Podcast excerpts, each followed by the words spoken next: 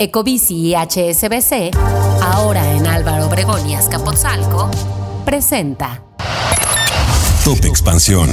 Obras. El ABC del cártel inmobiliario, el grupo que puso de cabeza al sector en la Ciudad de México.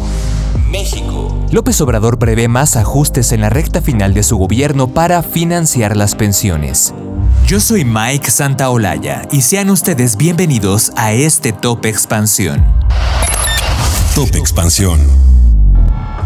El gobierno de la Ciudad de México envió reformas del Código Penal al Congreso local para tipificar los actos de corrupción inmobiliaria como delitos y darle a los funcionarios públicos vinculados de 10 a 20 años de prisión. Esto de acuerdo con Martí Batres Guadarrama, actual jefe de gobierno de la capital mexicana.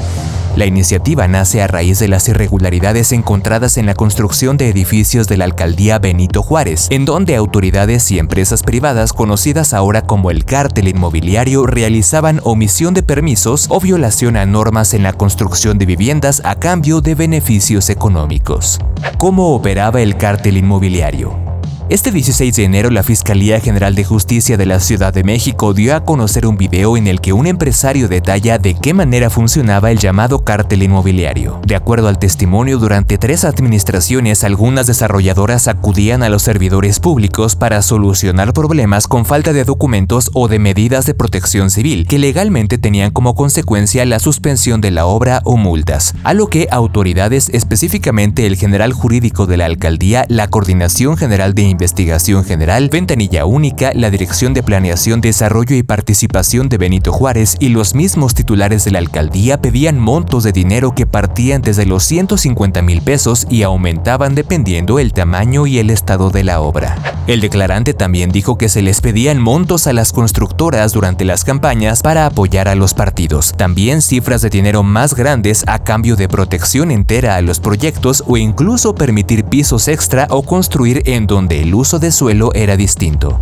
En noviembre del año pasado, la entonces fiscal de la Ciudad de México, Ernestina Godoy, también dio detalles sobre el esquema. En sus palabras, la evidencia había demostrado que, al tolerar la construcción de pisos y viviendas excedentes, hubo ganancias extra para algunos desarrolladores inmobiliarios, quienes devolvían el favor mediante la cesión de departamentos de lujo, así como ventas a precios de remate o a través de transacciones monetarias a prestanombres y familiares las consecuencias del cártel inmobiliario. De acuerdo a Fadlala Acabani, titular de la Secretaría de Desarrollo Económico de la Ciudad de México, se han contabilizado más de 260 pisos extra en al menos 130 edificios construidos en la alcaldía Benito Juárez. En cuanto a los ingresos que obtuvieron los funcionarios de manera ilegal, se ha calculado que ascienden a 7 mil millones de pesos. Acabani también señala que las construcciones irregulares ocasionan problemas en los servicios y representan riesgos al no respetar las normas y reglamentos de construcción.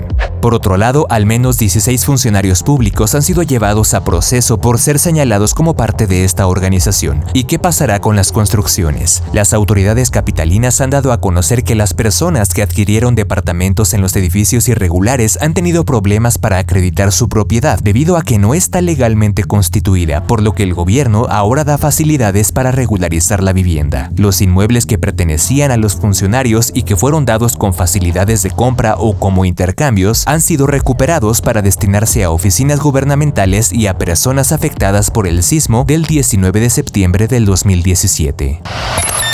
Top Expansión. Los recursos que se requieren para financiar un sistema de pensiones que permita al jubilado recibir el 100% de su último sueldo saldrá de un plan de austeridad republicana que se aplicará en la recta final del gobierno. Así lo anunció el presidente López Obrador. Una de las iniciativas que enviará el próximo 5 de febrero al Poder Legislativo busca que trabajadores incorporados al IMSS y al ISTE reciban una pensión similar al último salario que recibieron antes de jubilarse. De acuerdo con el presidente, el gobierno deberá financiar las aportaciones para que las pensiones sean del 100% del sueldo. El presidente dijo que además de incrementar las medidas de austeridad en la administración pública, también se pueden hacer reestructuras a organismos que él considera onerosos como el INAI. En palabras del presidente, la reforma al sistema de pensiones busca terminar con la injusticia que se cometió en el gobierno de Ernesto Cedillo sin importar que tome hasta 15 años revertirlo. Con información de Lidia Arista. Ecobici y HSBC, ahora en Álvaro Obregón y Azcapotzalco, presentó Top Expansión. Esto fue Top Expansión, un destilado de noticias para que continúen su día bien informados.